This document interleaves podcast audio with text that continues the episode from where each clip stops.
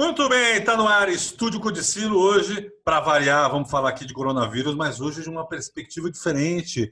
Falaremos dos Estados Unidos da América, que, como a gente bem sabe, está numa situação muito grave, né? São mais de 850 mil casos confirmados, mais de 50 mil mortes. Estou falando aqui hoje, dia 23 de abril, às 22h19. E para falar sobre tudo isso, temos um convidado, mas antes eu vou chamar ele, o meu querido amigo de São Vicente para o Mundo, Rodrigo Pompeu. Fala, Pompeu! In the land of the free and the home of the great. Estamos aqui em um estádio americano lotado lotado de pessoas do nosso estúdio Codicilo. Nós estamos celebrando aqui os Estados Unidos, mas sobre uma ótica da tragédia que se abate sobre esse território norte-americano. Nós que somos o Super Bowl dos podcasts aqui, o Rose Bowl da podosfera, nós vamos trazer aqui e dessa maneira, não tem como falar de outra forma que não fosse com muito sentimento, por ser um amigo queridíssimo meu, que estou chamando aqui, como, como diria Jô Soares, um queridíssima pessoa que conheço há muitos anos e que hoje mora nos Estados Unidos e é o nosso correspondente de guerra do estúdiocondicilo.com.br. Fábio Gil. Seja bem-vindo ao Estúdio Codicilo, Fábio Gil. Muito obrigado, Rodrigo Pompeu. Muito obrigado, Fábio. É um prazer é, falar aqui com vocês hoje, é, as devidas proporções dessa pandemia, mas estamos aqui firmes e fortes e vamos conversar, vamos falar sobre como está essa situação aqui caótica. Gente, importante é bacana, que a gente... assim, nós estamos aqui conversando, tá todo mundo morrendo, tá tudo lindo, não tá? Não está, na verdade. A gente precisa, a gente precisa descontrair, descontrair, e é isso que a gente vai fazer, falando de uma coisa séria, que é esse assunto dos Estados Unidos, como os Estados Unidos está passando por essa pandemia, que é o epicentro da epidemia agora, da pandemia no mundo. Não é, Fábio? Sim, a gente vai tentar, Pompeu, com, junto com o Pompeu, com o Fábio Gil, vamos tentar traçar mais ou menos uma, uma linha do tempo, né, Pompeu? Em relação a como os Estados Unidos têm enfrentado esse problema do coronavírus. A gente sabe que, a exemplo do que ocorre no Brasil, né, hoje ainda, né, nos Estados Unidos também há problemas com essa questão dos negacionistas, que acabam é, influenciando muito negativamente no, no, no enfrentamento à, à pandemia.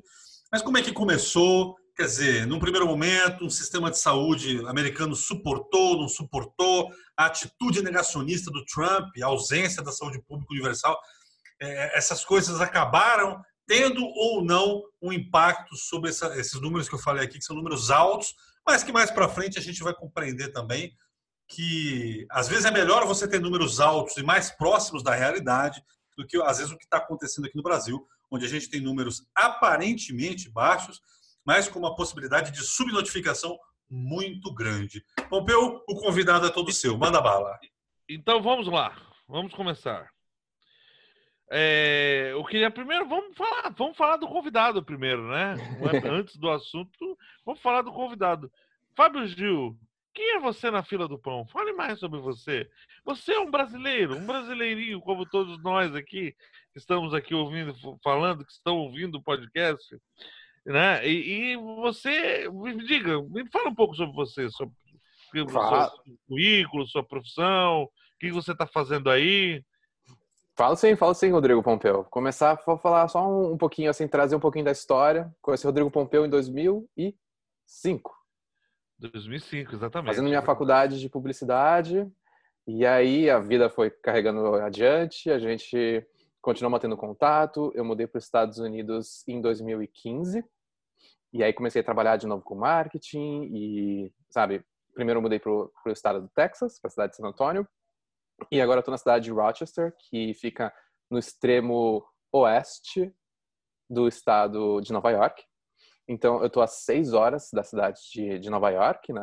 O estado de Nova York é um estado muito grande, né? Muita gente não tem noção do tamanho desse estado, mas ele é um estado que ele vai do oceano até encostar na pontinha da Pensilvânia aqui. Então, ele é um estado bem grande e um estado pobre. Se você for ver, a cidade de Nova York é uma cidade muito rica, mas o estado de Nova York é um estado que tem muitos problemas é, do ponto de vista de teve teve um boom econômico na década de 40, 50 e depois esse boom econômico ele se esvaziou e na década de 90 ele começou o quebra-quebra aqui.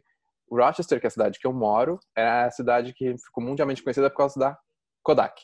A Kodak foi fundada aqui. O fundador da Kodak não nasceu em Rochester, mas ele escolheu Rochester por ser um hub, né, para você mover mercadorias tanto para o Canadá, tanto para os Estados Unidos, do, do, do, ponto de vista central dos Estados Unidos e chegando até o oceano, né, por a cidade de Nova York.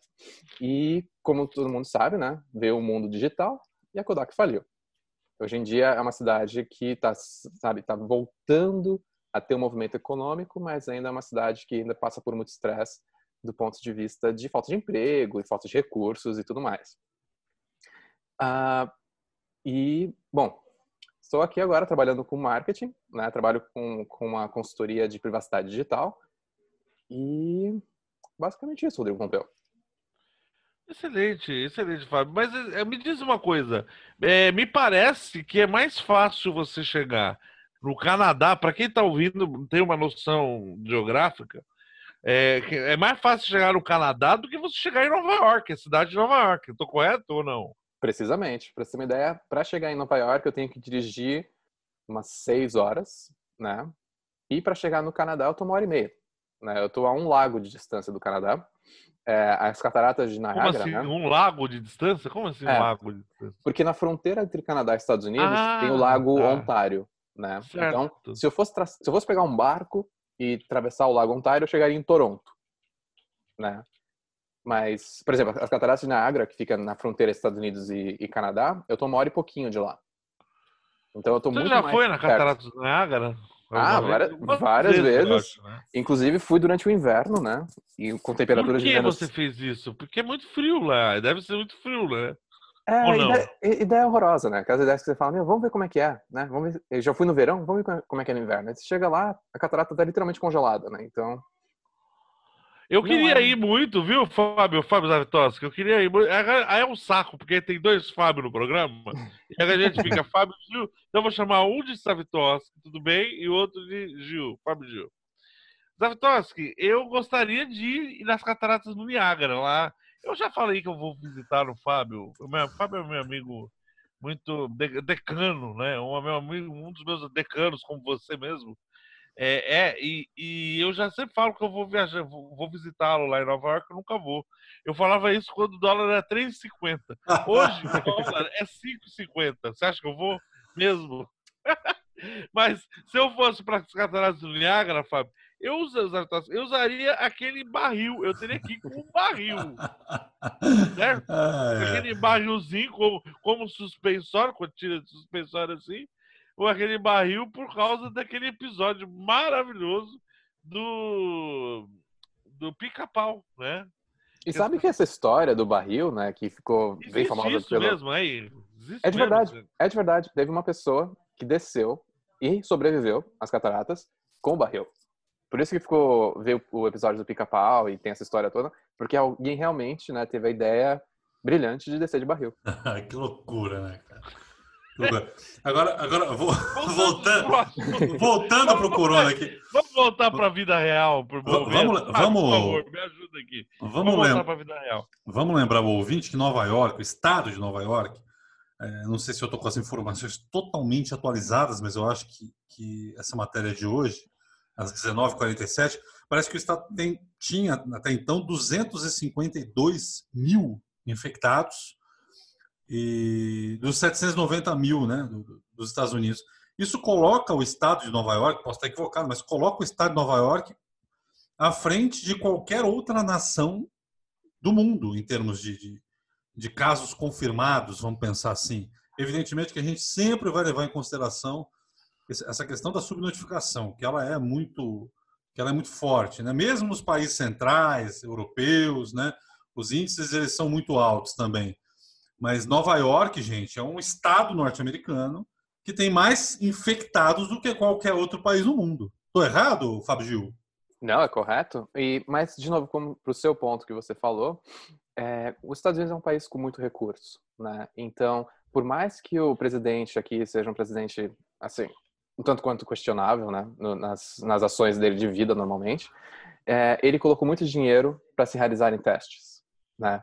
Uhum. Então, uhum. o número que a gente tem aqui é mais próximo de uma realidade de outros países, inclusive do próprio Brasil. A gente não tem como saber os números reais porque não tem teste suficiente. Aqui também não tem teste suficiente. Só que o estado de Nova York fez muito teste porque é a cidade de Nova York, né? É o principal hub de voos mundiais, né? O, a cidade de Nova York tem pelo menos três aeroportos grandes internacionais, então já começa por aí o problema. Então, uma das medidas foi de testar em massa a população para saber quem tem e quem não tem. Quem tem já tem um anticorpo, quem não tem, sabe? Eles estão na, nessa política. É, hoje mesmo o governador ele informou que ele fez um teste, é, como um teste cego, assim, né? Então ele escolheu 3 mil pessoas a esmo para fazerem o teste e dessas 3 mil pessoas, em torno de 23% delas atestaram que já tiveram o vírus ou tem o vírus uhum. ativo. Uhum. Então, para você, se você for trazer isso de uma, uma maneira exponencial para um estado, imagina, um quarto das pessoas da cidade já tiveram vírus, então você pensa que é um número gigantesco. A cidade de Nova York é uma cidade, sei lá, de 20 e tantos milhões de habitantes. É, é uma loucura, assim, é uma coisa assim, difícil até de, da gente tentar ilustrar isso aí. Pompeu, diga lá. Isso é curioso, Fábio. Isso é curioso, Fábio, né? é, por causa do seguinte. Porque, é, exatamente indo de encontro com o que o Gil disse, é, você tem os Estados Unidos, que é um dos países mais preparados do mundo. A ciência médica dos Estados Unidos é uma coisa maravilhosa. A tecnologia médica americana é algo inacreditavelmente avançado, né? É, e, e, só que a grande questão é que, independente disso, hoje os Estados Unidos é afetado por uma, uma pandemia médica, mesmo tendo os melhores hospitais do mundo, mesmo tendo os técnicos mais preparados, os médicos mais preparados, a gente teve uma pandemia que ultrapassou tudo isso. Agora, imagine países que são menos capazes do que os Estados Unidos sofrendo esse tipo de coisa. Pra, mas existe algo que eu acredito que esteja dentro desse motivo por que os Estados Unidos chegou nesse ponto, que é principalmente o sistema de saúde. Eu queria que você falasse um pouco sobre como é que funciona o sistema de saúde americano. Para quem é aqui o bolsonarista, que é America fuck yeah, America fuck yeah, dos caras meio, né? Que usa, que anda na, caminhon, na caminhonete, aquele símbolo do Don't Tread on Me, né? Que tem lá dos, do sul, que é aquela cobra enrolada. A gente tá de olho em vocês.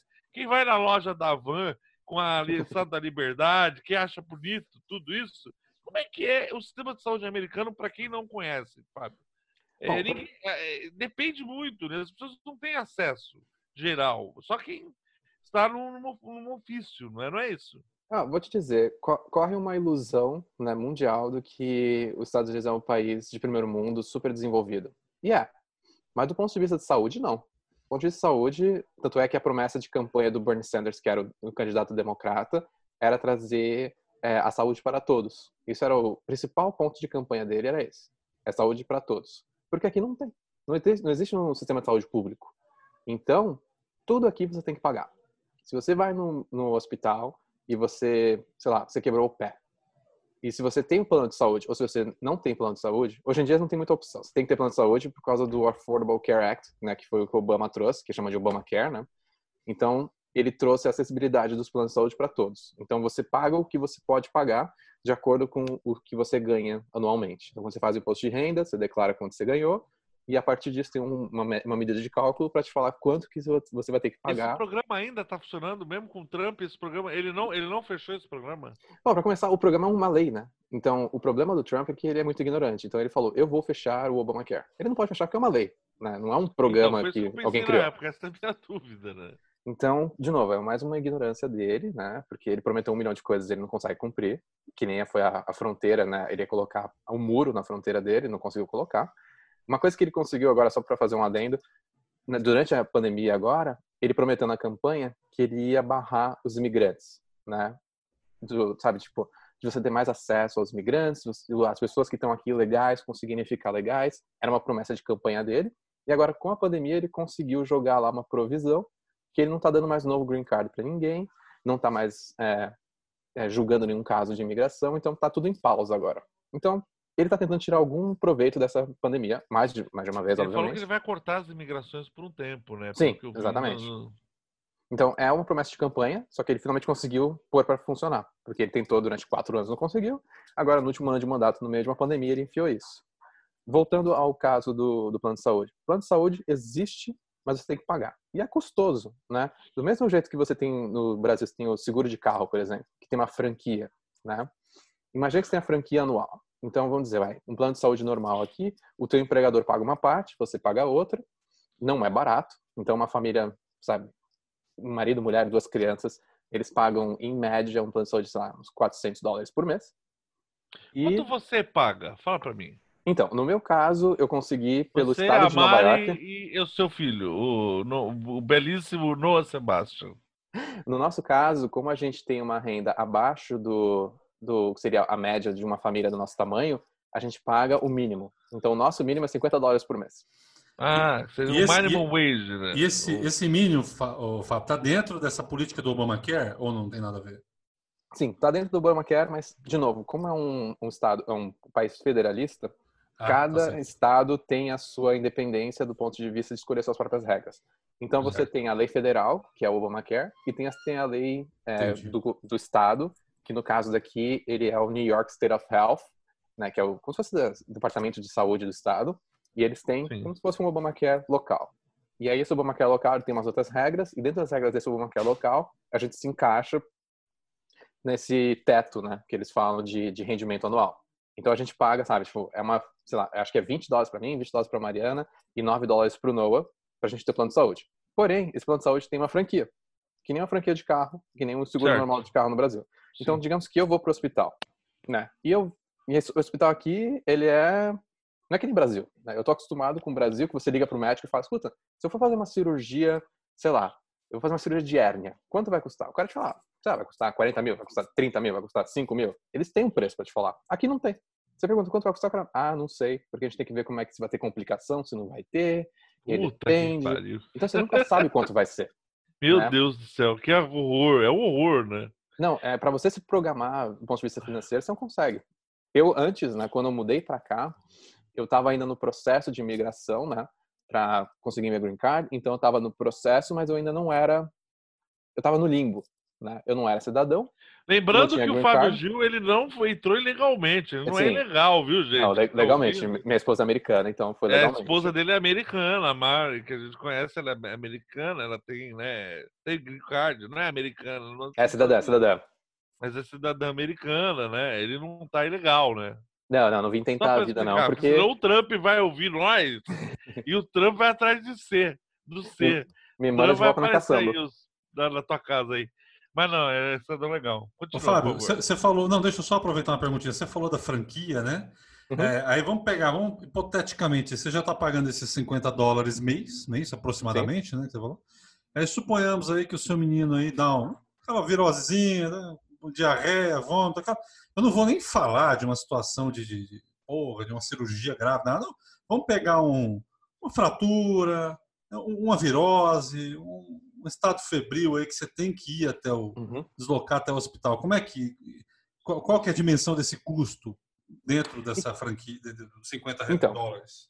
por exemplo, é, o custo de- desses 50 dólares não vai ser abatido de nada, né? É o custo normal, como se fosse você pagar uma mensalidade de um clube. E aí, essa franquia depende do caso, né? Então, vai. No nosso caso, eu não lembro quanto que é a franquia, porque também a gente não vai para médico, né? Mas eu sei que vai. Vou, vou dar exemplo de outros casos que eu conheço. A franquia, sei lá, é tipo de 4 mil dólares por ano para a família. Então, até os primeiros 4 mil dólares, a família tem que pagar. Depois disso, aí o Estado ou quem, quem quer que seja que está te dando né, o seguro paga o restante. Porém, é isso, né? É uma franquia alta, muita gente quebra por causa da franquia. Tem muitos casos, tanto é que um, um dos grandes problemas quando começou a pandemia foi a pergunta que fizeram para o presidente: mas quem vai pagar pelo teste? Né? Porque Uhum. o teste é pago também, né? Então, Sim.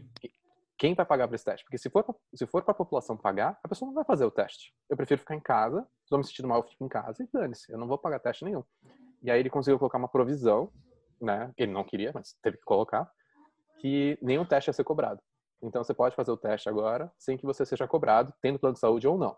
Hum. Porém, se você estiver doente, o tratamento é pago. Não é que você vai ser coberto.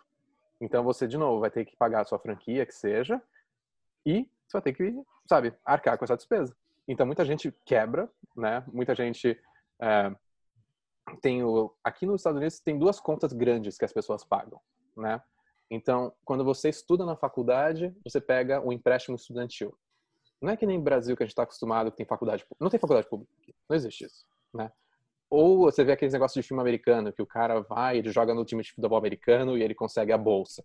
Cara, o time de futebol americano tem 20 jogadores, né? Uma faculdade tem 20 mil pessoas. Então, não, ninguém vai... Pensa, quase É, ninguém vai ganhar essa, essa pessoas não bolsa fazem essa conta, né? né? Então, todo mundo tem que pagar essa faculdade. Então, a galera pega o empréstimo estudantil quando ele tem seus 18 anos, ele fica pelo menos até os seus 30, 40 anos pagando esse empréstimo, e a partir dos 40 anos começa a ter contas médicas. Então, a pessoa está sempre em dívida na vida. Entendi. Uma loucura. 4 mil preparado essa pra isso? franquia anual, 4 mil dólares ela pode chegar então, hein, Fábio? Pode ser mais, dependendo do plano de saúde que você tiver, de quanto você estiver disposto a pagar. Então, sei lá, se o teu empregador falar, olha, se você quiser pagar, sei lá, 300 por mês, sua franquia é 4, 4 mil por ano. Se você quiser pagar 100 por mês, a sua franquia é 8 mil por ano. Entendeu? Depende de quanto você está Entendi. disposto a, in- a in- a influenciar. A franquia aumenta inversa, de forma inversamente proporcional ao valor da mensalidade fixa, vamos pensar assim, né? Exatamente. É como qualquer seguro de carro ou qualquer seguro de vida, né? Entendi. Você paga o que você vai receber. Pompeu, pergunte. Fábio, me diz uma coisa. É, é, é, eu já emendando, desculpa, Fábio, é, interromper, mas já emendando nisso, nisso que você falou, então a gente pode dizer que esse sistema de saúde americano ele teve colaboração entre, entre uma tendência de espalhar esse vírus no seu início. Porque, veja bem, se você. Vamos supor, eu sou um trabalhador americano de. Né, de vamos supor, de, de Nova Jersey, né? Eu tô lá e, e eu tô eu tô com meus sintomas, eu sinto os sintomas, isso está começando a ser divulgado na mídia. E aí eu não vou na eu não vou no, no- no- médico porque o teste era pago antes do, do Trump decidir que o teste ia ser pago. O teste ele era pago. Só que eu também vou perder o meu trabalho. Isso qual é essa relação do da falta do trabalho aí por exemplo, você está doente, seu, seu dia vai ser abonado? Como é que funciona isso? Então, aqui tem uma política. Vai, vou dar um exemplo mais fácil. Por exemplo, você trabalha no Walmart, né? No supermercado. E aí você ganha um salário mínimo. O salário mínimo aqui é 10 dólares a hora. 11, né? Depende do estado. No estado de Nova York, acho que é 12 a hora, mas 11, sei lá. Então, você ganha 11 dólares a hora. Né? Você trabalha... Semanalmente, você ganha 400 por semana. Né? Isso é o salário mínimo que você tem. E aí, aqui nos Estados Unidos, tem um negócio que eles chamam de dias doentes. Então, você, sei lá, tem uma semana ou duas semanas de férias por ano. Né? Aqui no Brasil, a gente tem 30 dias. Aqui tem duas semanas, se tanto o empregador te dá.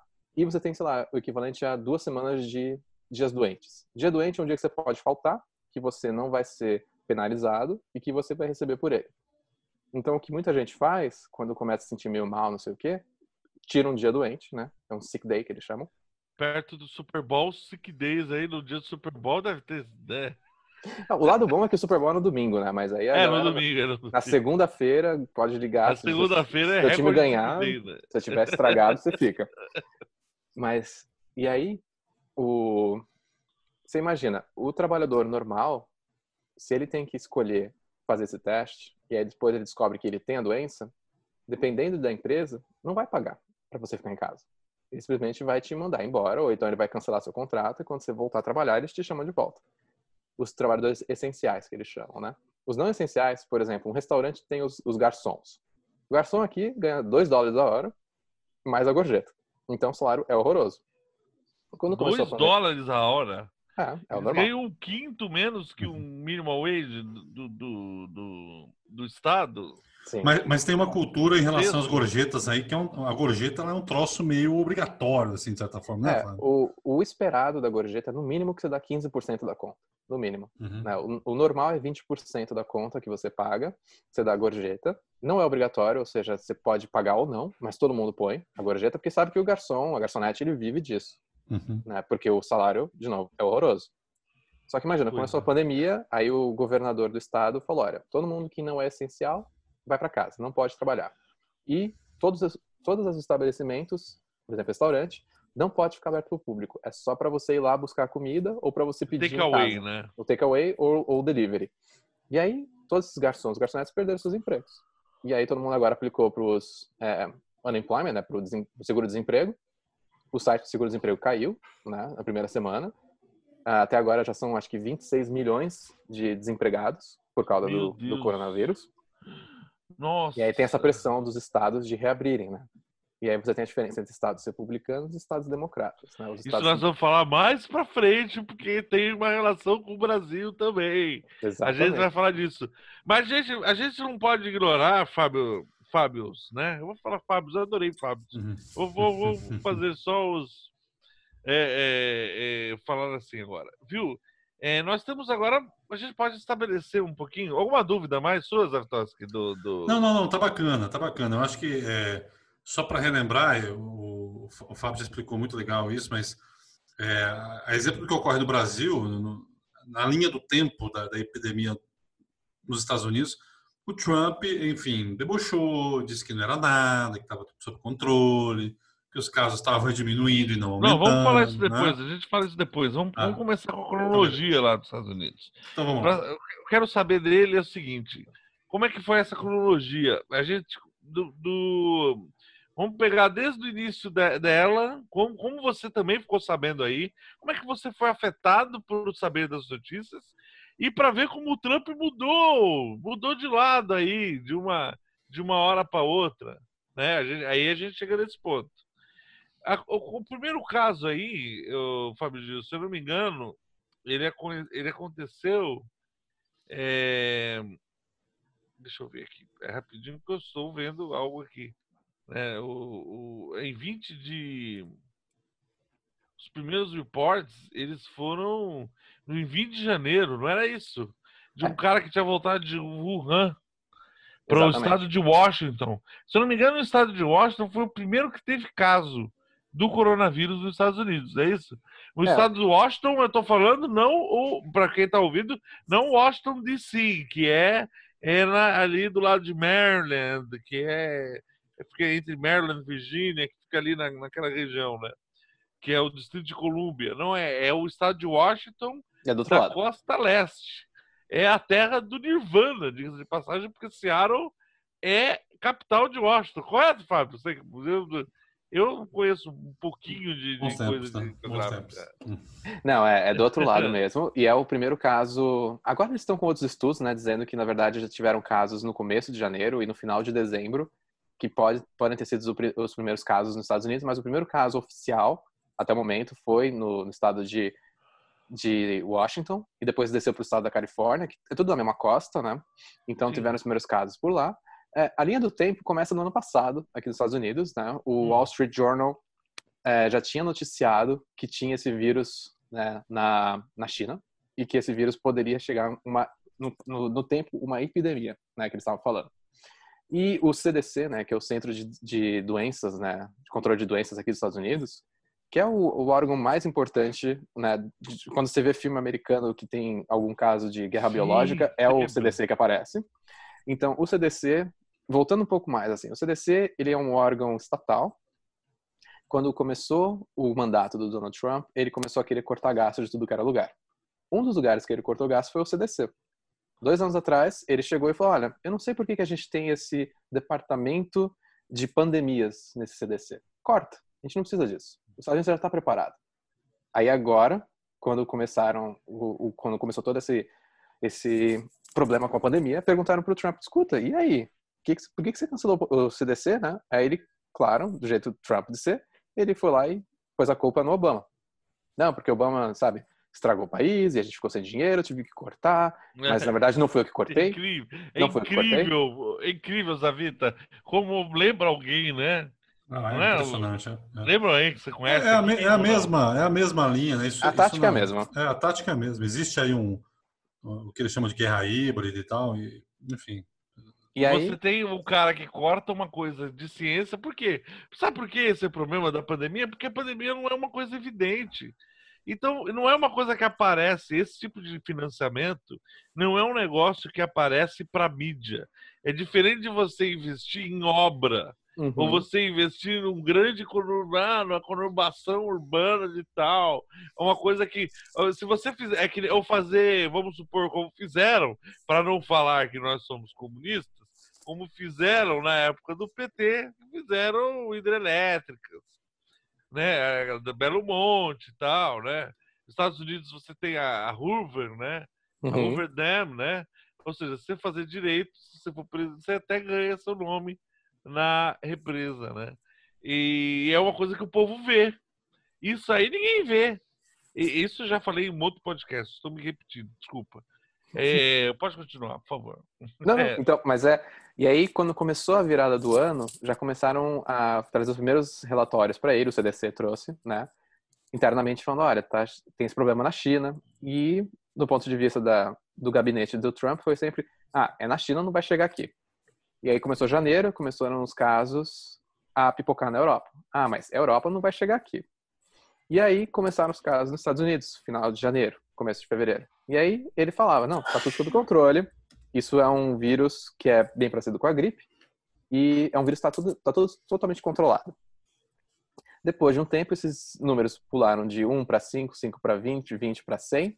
E aí ele começou a falar, bom, está começando a ficar problemático aqui a situação, a gente precisa é, fazer uma força-tarefa.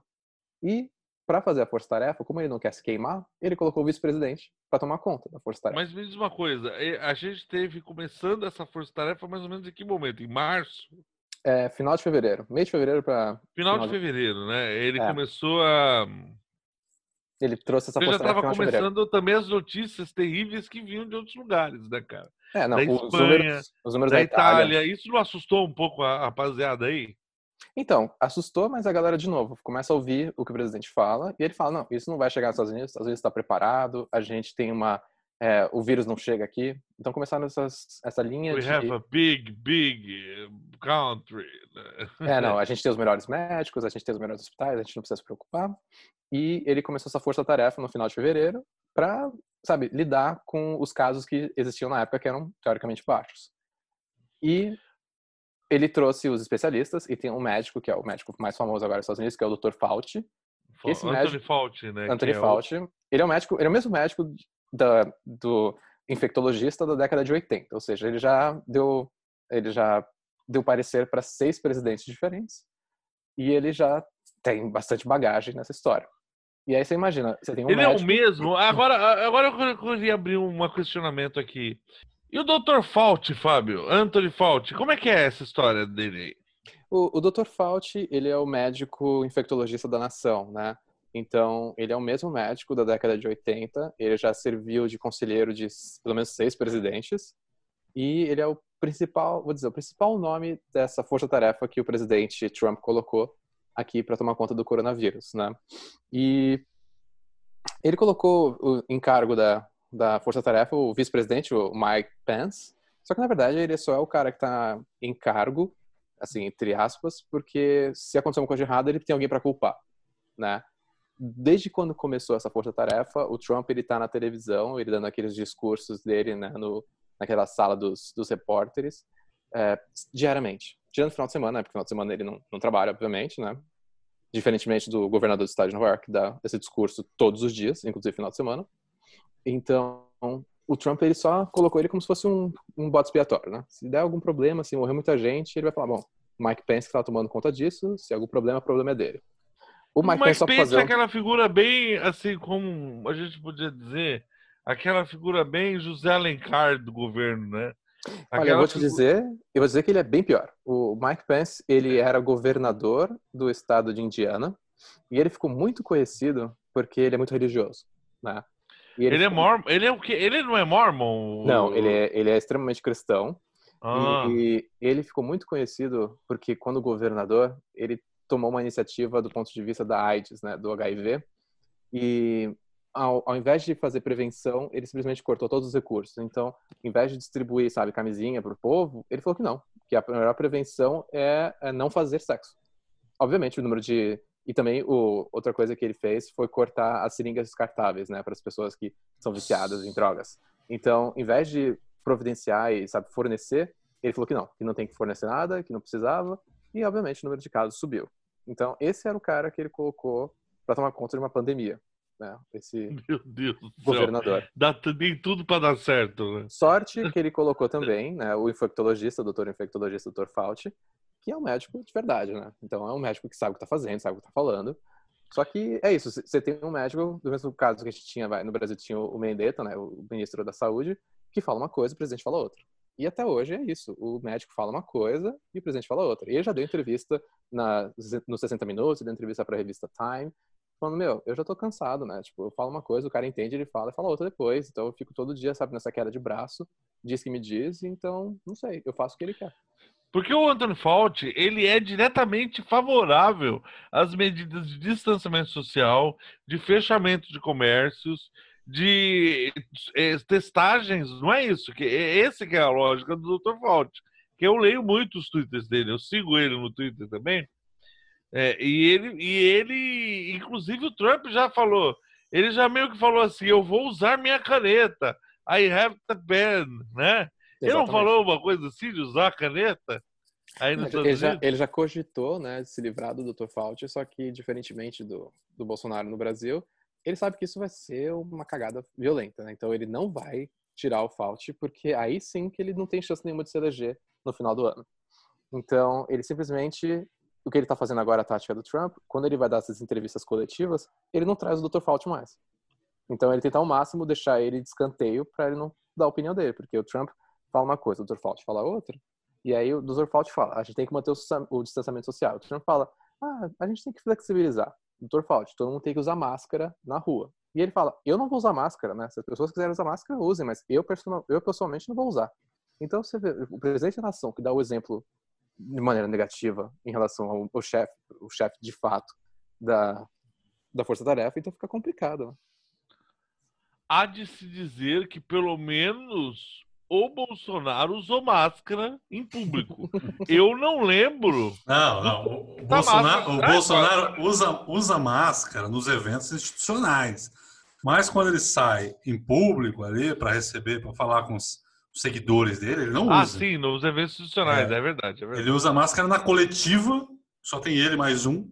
Mas aí quando ele vê a galera lá do lado de fora, lá do Palácio de Planalto, ele sai sem máscara mesmo e tal. Se bobear, até pior, né?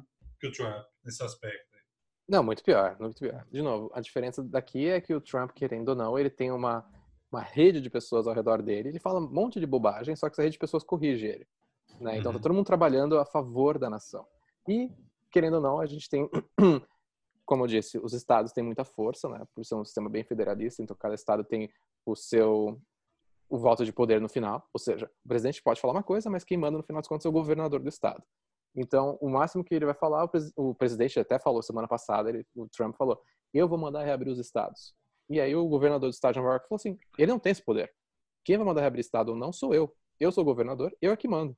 Se ele quiser fazer alguma coisa, ele vai ser um americana é algo correto, não é, né, uhum. Fábio? Não, Exatamente, não você não pode, você não pode ir acima do poder. Como você é o chefe da nação, o chefe da federação, você pode dar indicações, você pode trazer é, sabe, recursos, mas você não pode mandar no estado do, do governador. Isso não existe. Bacana. É, aqui no Brasil nós temos. É... Pode falar, Fábio, pode falar. Não, não, não. Eu ia passar para você mesmo. É... É... aqui no Brasil nós temos uma grande discussão. Eu estou fazendo esse paralelo só para a gente entender, porque, por exemplo, os Estados Unidos ele é muito ligado com a ideologia do nosso governo atual, sabe, Fábio? É, você não está morando aqui, mas acho que você acompanha as notícias que nossa a ideologia base do nosso governo atual é que existe sim, existe uma ideologia bem demarcada, existem padrões é, comportamentais e, e, até estéticos bem definidos, né? Dessa nova ideologia governamental, ela é muito devota aos Estados Unidos, né? Ela é muito, ela muito se enxerga dentro de uma ideia republicana dos Estados Unidos, né? da ideia dos Estados Unidos. E você sabe que hoje nos Estados Unidos uma das coisas que mais se priva é a, o federalismo americano. Não é à toa que ah, nós temos no, nos Estados Unidos, a gente tem o, essas regras específicas que mudam de estado para estado. Então, você tem pena de morte aqui no estado, vale. Você tem pena de morte no estado não, que não há. Né? Alguns estados têm liberação da maconha, outros não. Alguns permitem aborto, outros não. Né? Então, isso é muito diferente. Mas aqui também no Brasil a gente teve essa guerra dos, do presidente contra os governadores de estados. Ainda assim que no Brasil, o federalismo nosso aqui é muito inferior ao federalismo que há nos Estados Unidos. Nós somos um país muito mais centralizado em Brasília, na, no governo da União, nós somos centralizados na União, até porque passamos por uma ditadura militar, que era, que tinha tendências centralizadoras e que falava de um Brasil para todos os brasileiros e tal, enfim. Né? É, isso é a nossa realidade. Coisa que não tem nos Estados Unidos, onde você tem muito mais uma coisa federalista, até mesmo no espírito do tempo das pessoas que vivem nos estados. Então a pessoa fala, pô, eu sou de Montana. Montana é o estado tal, é bacana tal. Eu sou de Illinois, entendeu? Eu sou de Nova York, né? Você existe um orgulho do estado que às vezes, muitas vezes você não tem aqui nos Estados Unidos, aqui no Brasil. Você não, não enxerga tanto isso no Brasil. Eu, só para complementar a sua fala um pouquinho, em relação a essa questão desse alinhamento, né, é, teórico, né, muitas vezes prático do, do governo brasileiro com o norte-americano, ao lado, ao, ao lado dos Estados Unidos, Hungria também, do Victor Orbán, o, o Brasil também não assinou, né, o, não, não, não apoiou uma medida da ONU de cooperação né, de, de acesso global a medicamentos e tal, que foi a Assembleia Geral da, da, da ONU parece que aprovou na segunda-feira, se não me engano, dia 20.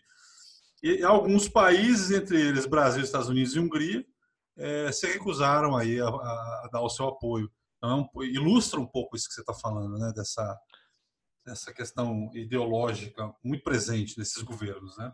É, não foram signatários desse acordo, né? Não, não, Brasil, Hungria, acho que a Polônia também, se bobear, né? Porque eu não sei, eu não sei dizer se a Polônia foi, mas a Polônia também ela é por esse mesmo esse mesmo cartilha, né? Ela tem essa cartilha de governo com o Partido Lei e Justiça que está lá. Enfim, a questão é, é, é que, por exemplo, há aqui no Brasil uma guerra declarada do executivo contra os governadores.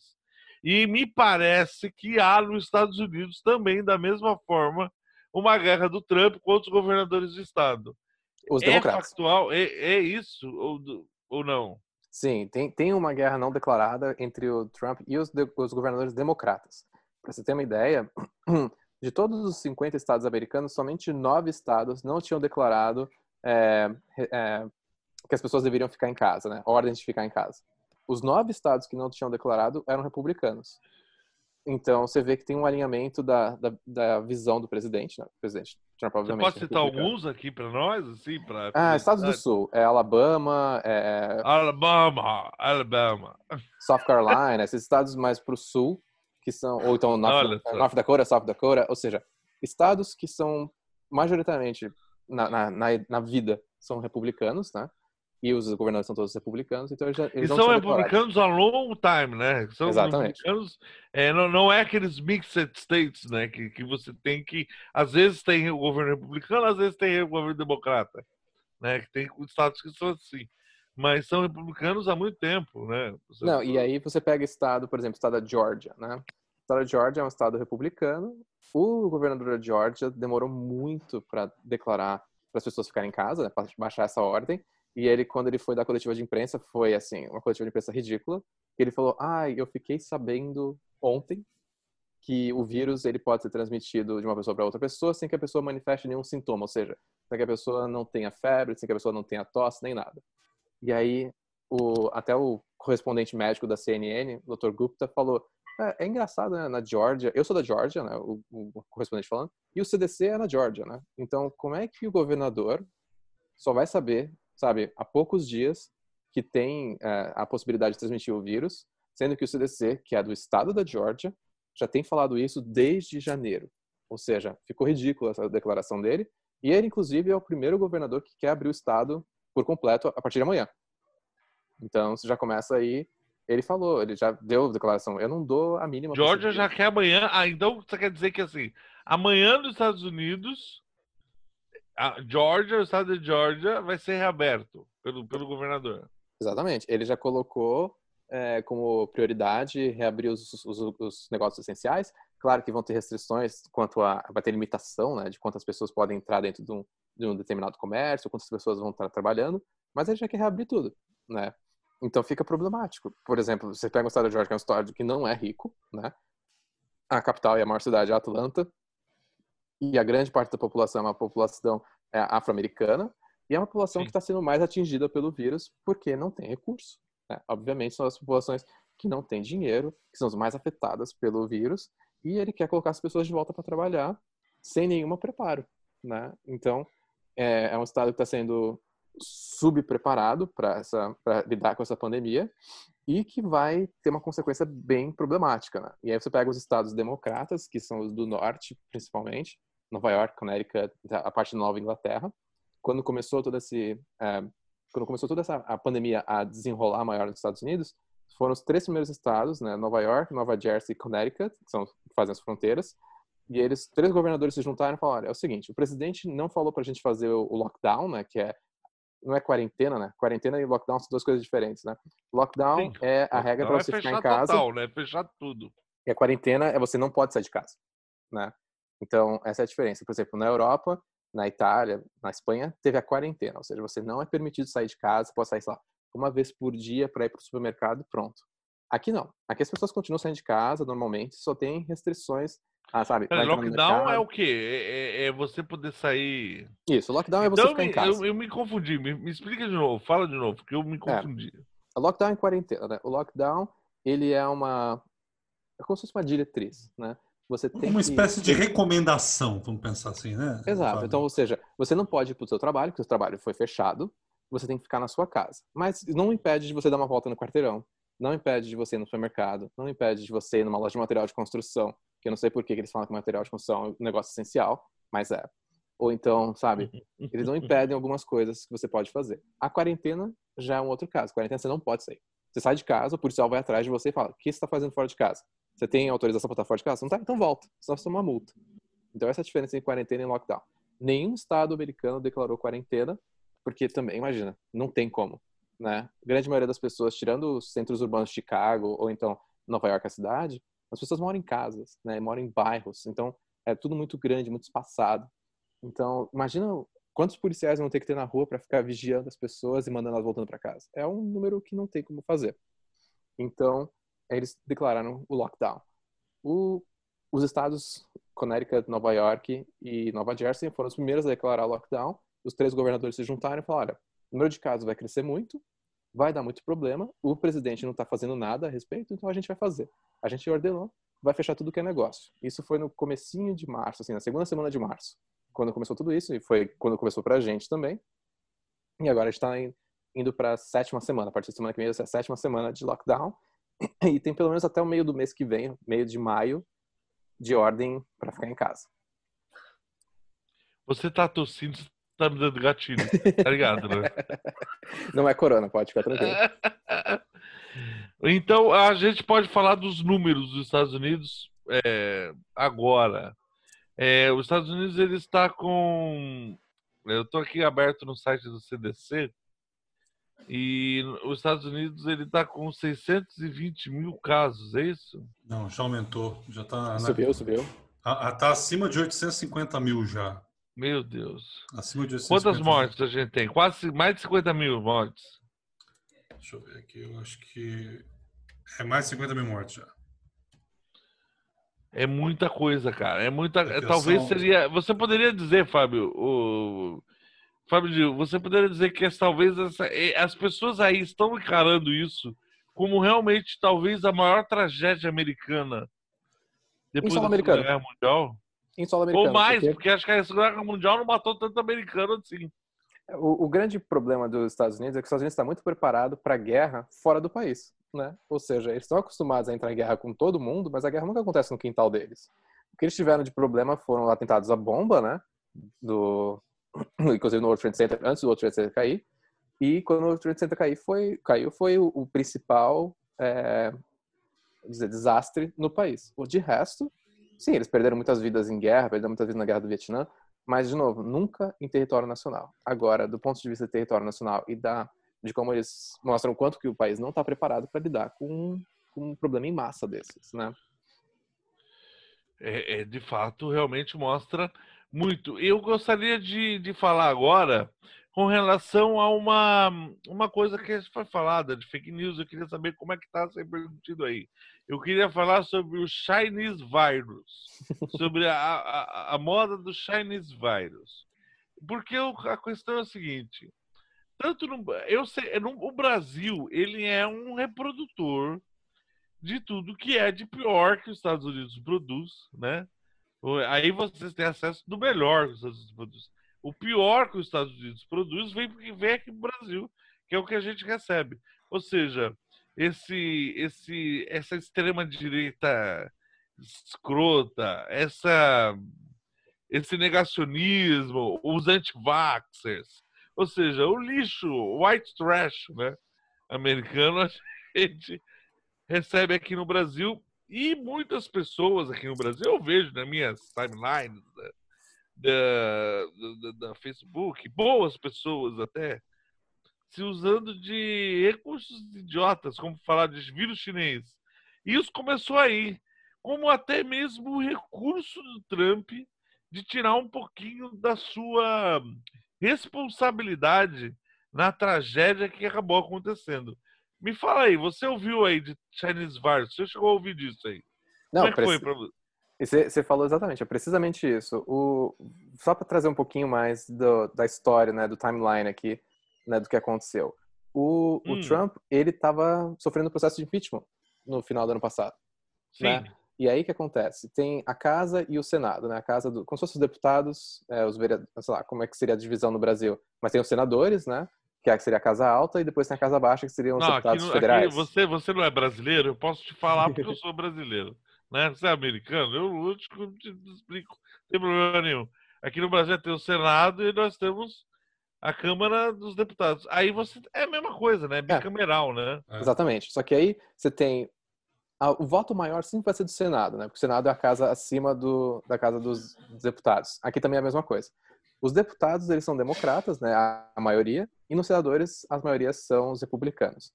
Na na maioria dos democratas, o Trump foi impeached. Né? Ele teve o impeachment, ele foi, é, ele sofreu impeachment, e aí subiu para a casa dos senadores. Os senadores falaram que não. Isso aconteceu no meio da pandemia. Isso no final de fevereiro. Então, ele estava lidando nesse meio período com o início da pandemia, com o impeachment em cima dele e lidando com a, a reeleição dele, quem ia ser o candidato opositor dele. Então, você tem uma quantidade de coisas acontecendo ao mesmo tempo e ele precisa de maneiras de, sabe, ferramentas de escape, né? Então ele precisa de alguma coisa para desvirtuar e trazer é, Discord ou o que seja. E um dos pontos foi o, o, vírus chinês, né? Alguém do gabinete dele começou a usar esse, esse é, termo. Ele começou a usar o termo porque ele achou genial, obviamente. Ele achou a coisa mais inteligente do mundo, ele começou a usar o vírus chinês. E aí, os canais tradicionais. Very, very beautiful. E a diferença do, traçando um paralelo do Brasil com o Bolsonaro e o Trump com os Estados Unidos, é que nos Estados Unidos o Trump ele tem a Fox News, que é o canal de TV da Fox, relativamente, como se fosse a Globo News, né? Tem a Fox News e a Fox News é super a favor do Trump. Então o Trump ele diariamente ele participa do programa da Fox News de manhã cedo, como se fosse um café da manhã com os apresentadores da Fox News. Ele está no telefone sempre com eles. E a única empresa, é a única, os únicos repórteres que ele dá voz são os da Fox News. E aí, quando tem a coletiva de imprensa, ele, mais do que milhares de vezes, começou a chamar a CNN, ou a ABC, ou a CBS, de fake news. Fake começou toda essa Mas tem um cara da Fox News que é o que é um dos principais apresentadores lá, eu não lembro o nome, gente. Meu Deus do céu. Teve um que se aposentou esse ano, né? Que, que falou que o negócio e, e foi contra os, o, as posições do governo, né? É, eu não lembro o nome dele. Era. Ai, gente, não, eu não lembro, enfim. Eu vou lembrar, eu vou lembrar. Deixa... Não, teve um dos apresentadores da Fox News que ele se aposentou esse ano. Né? Era um apresentador que já estava, sei lá, seus 30 anos na casa.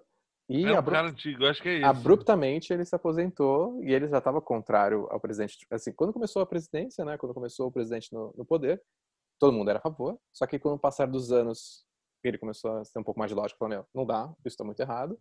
E nesse começo desse ano ele falou, sabe o que mais? Pediu demissão, aí ele fez um, um, um contrato com a, com a, Fox News, de, eles chamam de no disclosure, né? Ou seja, eles não podem falar o que aconteceu. Então ele não deu entrevista nenhuma, ele simplesmente falou que saiu porque ele queria ficar com a família, não sei o quê.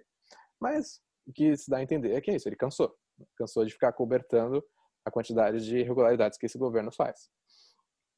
Mas, de novo, o, o vírus chinês. O vírus chinês, o Trump adorou, então ele usou isso como uma medida de desvirtuar é, é, as coletivas de imprensa, porque também ele tem a incapacidade de lidar com o problema, né? Toda vez que perguntam para ele como é que tá, ele fala que tá tudo bem, né? Então ele nunca fala as coisas reais.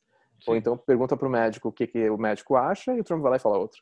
Então, o próprio doutor falou, olha, eu acho que a gente tem que continuar com o lockdown por mais um tempo, não sei o quê. E ele já falou, não, a gente já está escrevendo umas diretrizes aqui, o país já vai reabrir, a gente está de volta para o comércio e a gente tem que começar a fazer, sabe, a economia gerar novamente.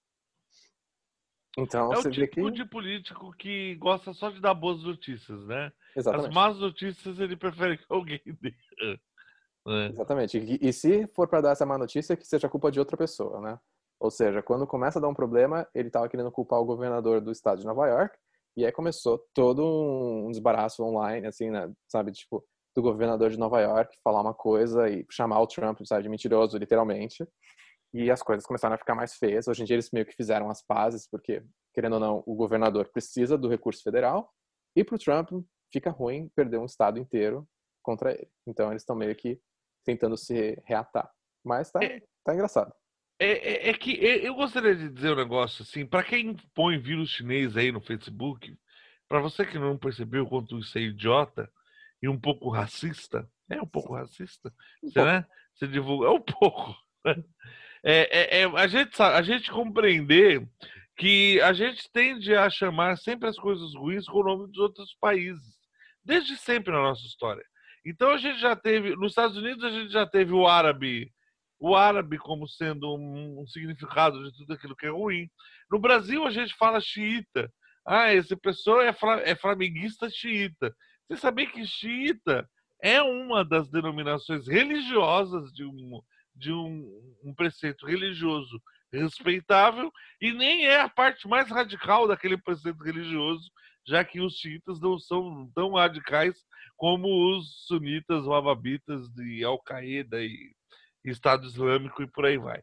Né? E, e, também foi russo, né? Russo já foi uma coisa que a gente já, já os Estados Unidos já criou também.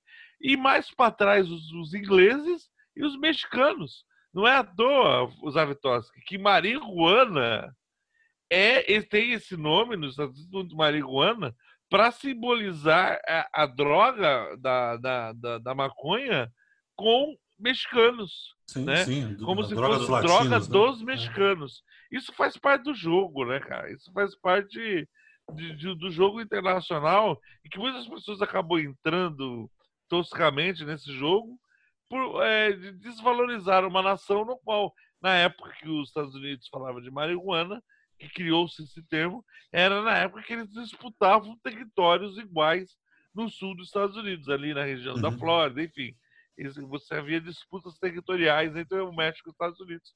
E esse foi um ótimo motivo para você criar de vírus chinês. Hoje em dia você tem esse vírus que surgiu em tese.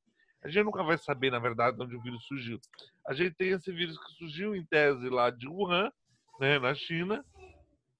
E nós também, e ele põe o nome de vírus chinês justamente para justificar uma guerra que ele está travando contra a China. Uma Sim. guerra não é, Fábio Gil? Que uma guerra que já faz uns dois anos já que ele está é. travando. É. Como, é, como é que está aí esse, esse efeito dessa guerra chinesa que ele está travando aí? O problema do Trump é que assim, ele sempre quer tomar crédito por tudo que ele faz, né? Mesmo que não seja ele que fez. Então, se alguma iniciativa deu certo no país, ele quer de algum jeito falar que foi ele que deu, que deu jeito. Uma das coisas que ele estava bastante é, incomodado era os acordos internacionais, né? Então, um dos principais acordos internacionais que os Estados Unidos têm é com a China. A China é o maior produtor mundial né, de produtos. E ele tinha um. Como vou explicar? Ele tinha uma inquietação, porque, querendo ou não, ele também é um empresário, né? Então, muita, muitos dos negócios dele envolvem a China. E ele estava bem, sabe, é, desgastado do ponto de vista comercial. Ele falou: Meu, a China está ganhando muito dinheiro em cima dos americanos, eu quero refazer esse acordo comercial. E ele ficou nessa batalha com esse acordo comercial o ano passado inteiro, né? E aí, finalmente, quando ele cedeu, e aí eles chegaram no novo acordo, que seja, eles simplesmente trocaram uns valores aí, ele simplesmente, sabe, foi lá e falou: Bom, eu que fiz o um novo acordo com a China, agora a China teve que abaixar a cabeça e teve que obedecer a gente. Na verdade, não aconteceu isso. A China simplesmente foi lá e ameaçou: olha, se vocês não querem fazer mais negócio com a gente, não façam. A gente vende para outro. E aí ele voltou atrás, aí eles negociaram os valores e agora ele vai lá e falou, pegou o crédito para ele. E uma das coisas que ele está usando agora para bater na China é o vírus chinês, né? Que ele falou, meu, agora eu tenho mais poder em cima da China para renegociar os, os, os valores econômicos que a gente tem. Então, ele simplesmente ele usa esse vírus chinês para ter um pouco mais de leverage. Eu não sei como é que seria isso. Ele tem um Seria. pouco mais de... meu Deus do céu, eu vivi para ver meu amigo falando que não sabe como falar uma palavra em português. Nossa, Ai, meu esqueci. Deus, que, que coisa, que momento. Isso, essa... eu, não vou, eu não vou tirar isso da edição, viu? Esse, esse, esse, papo, esse papo do vírus chinês chegou a reverberar até aqui. No... Só que, olha só, né? uma coisa é você ter uma tensão comercial entre Estados Unidos e China, que queira ou não, um duelo de gigantes, né? Aí, é, aí para tentar de alguma forma reverberar isso que o Trump começou a fazer, o filho do Bolsonaro aqui resolve me tuitar falando mal, do, do, do, fazendo insinuações acerca desse vírus chinês e tudo mais, do comunismo, da ditadura, que falta a liberdade, aquela conversa toda. E aí, quer dizer, a China é o principal parceiro comercial do Brasil, mas ela não é o principal parceiro, é, ela é o nosso principal comprador, entendeu? Não é uma relação igual do ponto de vista como é Estados Unidos e China, mais paritária, né? Ambos compram muito um do outro. Aqui no Brasil não, é praticamente a China que compra somente. Nós não, não, não temos é, condição, não temos. Nós precisamos mais é. da China do que a China precisa de nós. Sim, sim. E isso deu, deu, deu um bafafá danado. A bancada ruralista, que é pró-Bolsonaro ainda, né? Teve que intervir e tudo mais. Enfim, para se ter uma base de como essa, essa lógica utilizada que, que, que tanto o Trump quanto o Bolsonaro utilizam, que é daquele idiota do Steve Bannon, não é isso? Uhum. É, como isso é, é, parecido, né? como isso é, é, previsível.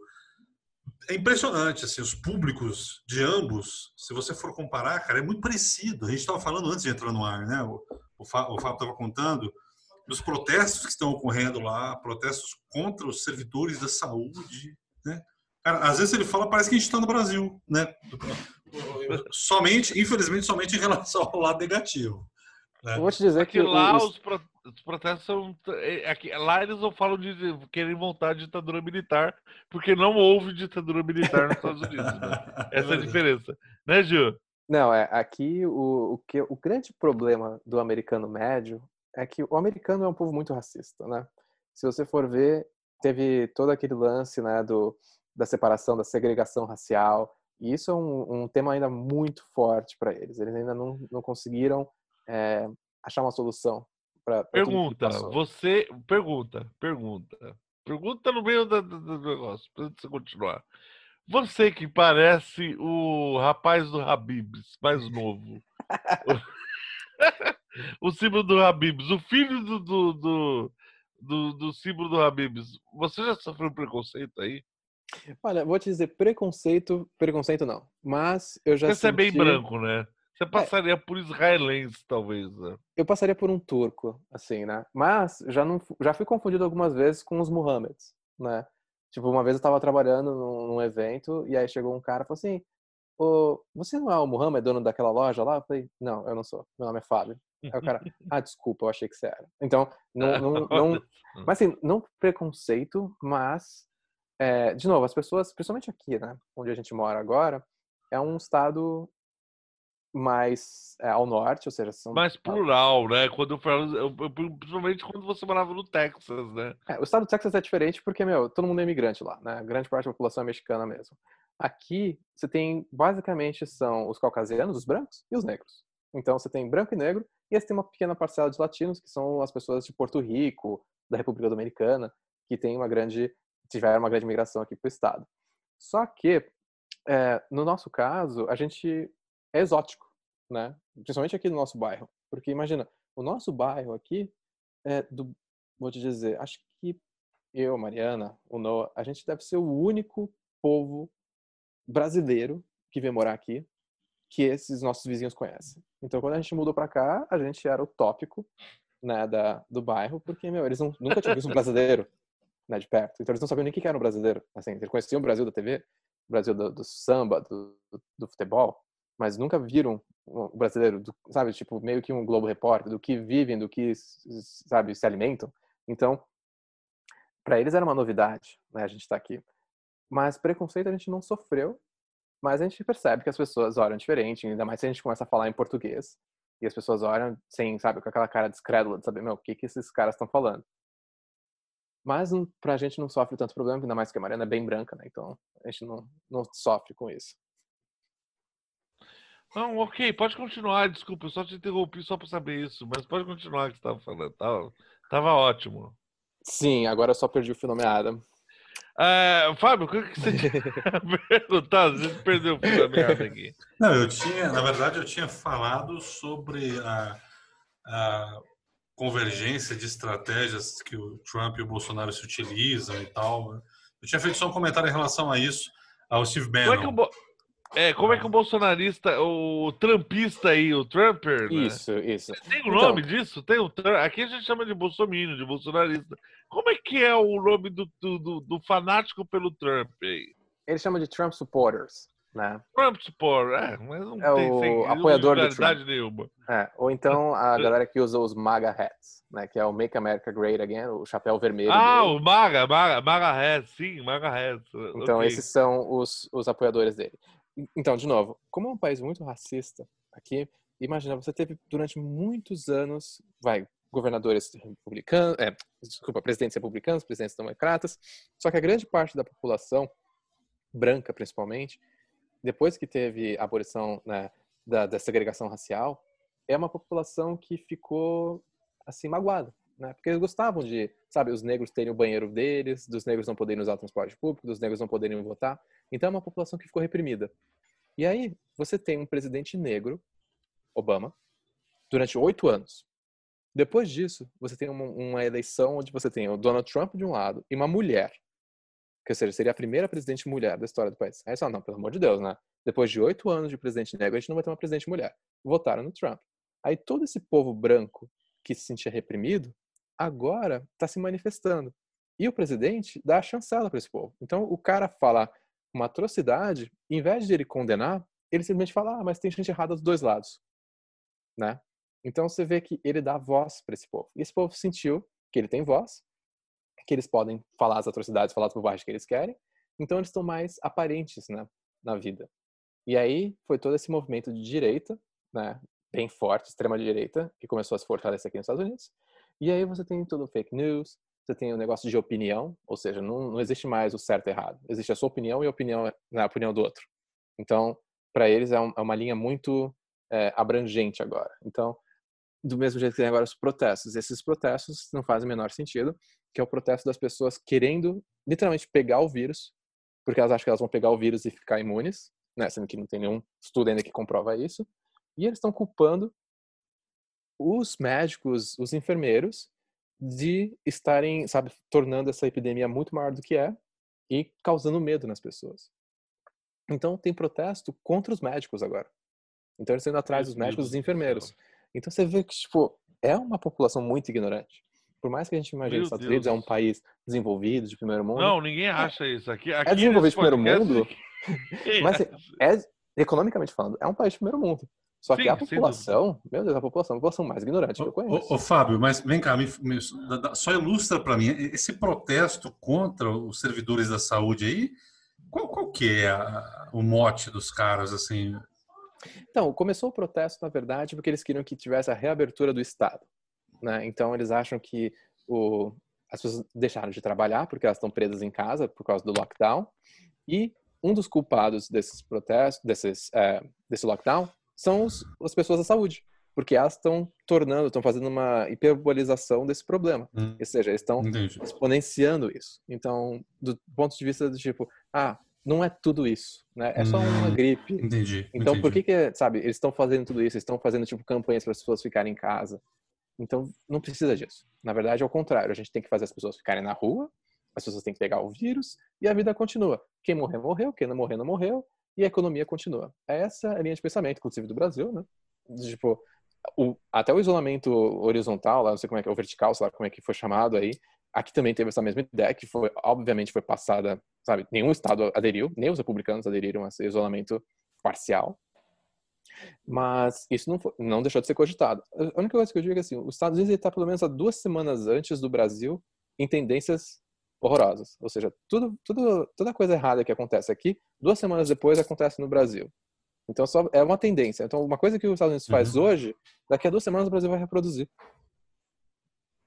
É bem complicado, né? A gente tenta explicar para as pessoas aqui sobre isso, mas é, para nós é, era para ser tão fácil, né, Pompeu? Porque a gente aqui tem essa diferença da linha do tempo, então, embora não tenhamos recursos, não tenhamos dinheiro, né? Mas a gente tem o, o comportamento do vírus de forma um pouco mais adiantada nos países europeus e agora nos Estados Unidos, que é um país relativamente parecido conosco, do ponto de vista geográfico, né, de quantidade de gente e tal. Então, o Brasil teve essa oportunidade de ouro de tentar observar o comportamento do vírus em outros países que, foram afetados antes, mas, ao que tudo indica, não está aproveitando, não se, não se, se, se antecipou né, em relação a máscara, né, coisas assim, é, é, respiradores, testes. Nosso complexo industrial da saúde é um fiasco, é uma piada, né? E aí eu queria, é, pegando um pouquinho essa experiência do Fábio que está aí no, nos Estados Unidos e está vivenciando já um momento mais adiantado, né? Vamos pensar assim da, da pandemia. Você consegue ter alguma alguma vou colocar um palpite, né, em relação ao que pode acontecer aqui no Brasil, que é o seu país, né? O seu país natal aí? Então, o, o, grande paralelo que a gente tem que ver é o seguinte: se o Brasil vai tomar as mesmas atitudes que os Estados Unidos está tomando, né? No ponto de vista dos Estados Unidos, é o presidente, o Trump, já falou, eu quero reabrir a nação. Só que na semana passada ele falou, eu vou reabrir a nação e eu tenho poder para isso. Aí os governadores empurraram e falaram, não, você não tem o poder, cada, cada, cada estado faz o seu. E aí ele, essa semana ele falou, beleza, a gente tem umas diretrizes aqui para vocês reabrirem seus estados. A gente incentiva todo mundo a reabrir, mas reabram quando vocês quiserem. E vai os estados que vão reabrir antes vão os estados que vão ter mais problema, obviamente de novo, são estados menores, estados com menos é, testes, então a gente não vai saber o número real do que está acontecendo, só vai saber quando eles precisarem mais de respiradores. A grande parte dos respiradores americanos está no estado de Nova York, né? cidade de Nova York, está com a grande maioria deles. Tanto é que teve um fluxo de médicos e de recursos para o estado para cuidar dessa, é, dessa pandemia desenfreada que está acontecendo. Só que o problema é que o foco dessa, dessa pandemia pode agora se espalhar para outros estados menores, com menos recursos, com menos hospitais. Você pega um estado, sei lá, do norte, como Vermont. Cara, Vermont é um estado muito pequeno, né? É um estado que não tem recursos, que não tem muito hospital. Então, se tiver algum problema, quando tem algum problema mais grave, eles mandam para Nova York. Só fazendo um adendo rapidinho, Fábio, você falou, uh, só para você ter uma base, principalmente a pessoa que está ouvindo, aí, Nova York hoje conta com 215, eu não sei se isso aqui está atualizado, mas né, deixa eu ver de que dia que é isso aqui uh, dia 22 de ontem. Então, Nova York ontem contava com 216 mil casos, enquanto Nova Jersey 75 mil, que é aí do lado. E aí para baixo, de Massachusetts para baixo, são 30 mil, 29, 27, 26, né? Então, como o Fábio explicou, todo esse esforço de guerra aí, de respirador, aparato, imagino também que profissionais da saúde, né, Fábio? uhum. migraram para Nova York para tentar conter o, onde o problema era mais grave. Agora, imagine se essa, se essa epidemia chega nesses estados menores, que, que muito provavelmente não devem contar com o mesmo, os mesmos recursos, né, Fábio? Que Nova York Exatamente. E não conta também com uma liderança, né? Querendo ou não, o governador do estado de Nova York está fazendo um trabalho incrível, né, de, de liderança. Ele foi, por muito tempo, a voz da nação, né? Ele era referência, agora o Trump quis tomar de volta essa referência para ele. Então, mas aí você pega estados, o estado da Flórida. Na Flórida tá tudo normal, né? Por mais que tenham restrições para as pessoas ficarem em casa, as praias estão abertas, os comércios estão funcionando quase que normalmente. Sim, as pessoas estão tomando mais cuidado, estão usando uma máscara para ir para a rua, mas até uhum. isso não é o suficiente, né? A vida em si tem que mudar um pouco, mas não adianta. Só quando o problema realmente bater forte é que as pessoas vão entender que as, o que elas estão fazendo hoje em dia vai dar problema. Mas a e... questão, Fábio, desculpa te interromper, uhum. mas a questão disso acontecer é porque os Estados Unidos ele teve polos da pandemia bem específicos. Ele teve em Washington, ele teve em Nova York, ele teve na Califórnia. E acho que no Texas também. Ele teve polos bem específicos de crescimento de pandemia. Da mesma forma como você pode ver na China, que Wuhan que é uma região central chinesa, é, é uma é o, a, a, cidade de Wuhan fica dentro do, do, do Heibei, se não me engano, fica ali na região central da China, ela foi fechada. É mais fácil. Assim como na Itália, a Lombardia foi a mais atacada. A região norte da Itália foi a mais atacada. É, é, ou seja, você tem um foco de infecção muito forte num lugar específico. Assim, é muito mais fácil você criar é, parâmetros para que esse, esse vírus ele não, ele não se expanda para outros lugares. Né? É, é, e esse talvez é um dos problemas talvez que tem que contornar nos Estados Unidos, né? para que é. ele não vai se criando novos nichos nos outros estados aonde que eles aparecem menos. Né? É, o, o grande, o grande é, diferencial, por exemplo, do estado de Nova York. No mês passado, o, quando o vírus começou a crescer um número muito alto, eles descobriram que um subúrbio perto da cidade, de perto de Manhattan, né, um subúrbiozinho mais para o norte chamado New Rochelle, que era onde estava a concentração absurda de casos. Ou seja, muitos casos estavam saindo daquele pequeno subúrbio. Provavelmente o que eles conseguiram descobrir é que era um advogado. Desse advogado, muitas pessoas que entraram em contato com ele ficaram doentes, então ele estava criando um surto. O que, que o governador fez? Ele simplesmente decretou, aí nesse lugar ele decretou quarentena. Por duas semanas, as pessoas estavam é, reclusas em suas casas, com hora de ficar em casa. Claro, você tem que ir ao mercado, você tem que ir a uma farmácia, um hospital, você vai, só que as pessoas não poderiam se movimentar livremente. E o governador fez isso por duas semanas e ele conseguiu abaixar os números dessa, dessa específica região. E, querendo ou não, por mais que o estado de Nova York tenha um número muito alto de casos e de mortes, a curva começou a baixar né? Ele, o governador já falou, não é para a gente ficar feliz ainda, é para a gente ver que está funcionando os nossos esforços, que é para continuar fazendo isso. Então, por, por um lado, você tem a economia bem machucada, né? Porque é uma economia que depende muito do setor de serviços.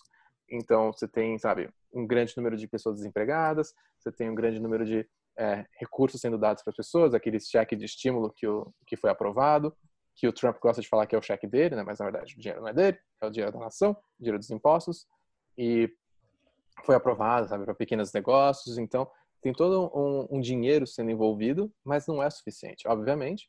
Porém, foi o que, inclusive, hoje o governador falou, né? Teve uma repórter que perguntou para ele: escuta, é, muitas pessoas estão sendo, sabe, impactadas pelo, pela economia, estão, sabe, tendo, sofrendo problemas, estão acabando com as suas economias e tudo isso por causa desse vírus, né? E o que, que a gente pode fazer? Está sendo uma coisa muito pior o vírus do que a cura. E aí ele falou assim: o vírus é morte. O que, é pior que morte? Você me diz, né? Se você acha Exatamente. que a economia está sendo machucada, imagina você pegar o vírus e morrer. Exatamente, perfeito. Então, sabe, tipo, você tem que lidar com isso, né? Todo momento. Então, querendo ou não, você tem uma voz da razão acontecendo, as pessoas estão seguindo essas regras e, de novo, é um país que está acostumado a seguir regras. Então, se a pessoa fala é para ficar em casa, é para ficar em casa né? Por mais que você saia, tem, sabe, um ou outro que consegue desvirtuar que é diferente disso. aqui não, no Brasil, que eu tô vendo um monte de vagabundo andando na praia. Andando na praia não, porque na praia a polícia tá pegando aqui na praia, né? Mandando um calçadão aqui, que eu moro aqui, você morou aqui, onde eu morei, né? Sim. Pra quem não tá ouvindo, não sabe, onde eu moro atualmente, onde o Fábio Gil morou antes de ir para os Estados Unidos. E aqui, aqui é de frente com a praia, um monte de vagabundo, gente. Você tem certeza que a pessoa não está indo resolver nenhum assunto. Sabe? Se é quem está trabalhando, se é quem está resolvendo algum assunto essencial, é uma coisa. Mas o cara tá lá abundando, entendeu? Tirando foto. O que, que tem na cabeça das pessoas, cara? Puta que pariu. Bom, mas só para completar isso que está querendo dizer, com relação à, à, à, determinação do Andrew Cuomo, né, para as pessoas ficarem em casa mais, muitas pessoas acham que isso é uma atitude de esquerda, né? Exato. Aqui no Brasil, você vê do que a gente tem, na verdade, a Nicarágua, que é um país que tem um governo de esquerda, que é do Daniel Ortega, isso, isso viralizou, acho que, para o mundo inteiro, né? A Nicarágua é, é um país de esquerda em que não reconhece o coronavírus como uma grande ameaça. O Turcomenistão, que tem aquele ditador maluco ali que fala que é tomar vodka e fica tudo legal, tá tudo bem, né? Não, Belarus, né? O é, ditador é. Belarus que falou que pode tomar, é só tomar vodka, tanto que é o único campeonato que ainda continua em atividade no mundo é o campeonato de futebol de Belarus. Quem é viciado, eu tenho amigos meus viciados em futebol, que conseguiram pegar no streaming jogos de futebol do Belarustão, né? Que a gente conhece também como Bielorrússia, mas eu acho o nome feio. Belarus é um nome bem mais bacana de se falar. Do Turcomenistão, Belarus, Nicarágua e tem mais Brasil. um. Brasil. São os ah, é quatro é governadores Boa que estão. Quatro governantes que estão trabalhando contra o. Do... Na verdade, contra as pessoas, a favor do vírus. Tem, o, o Turcomenistão, se eu não me engano, é o cara que proibiu falar a palavra, não tem, não tem esse? O Turcomenistão foi proibido. Ele proibiu. Lá não, não, existe coronavírus porque não se pode nem pronunciar a palavra.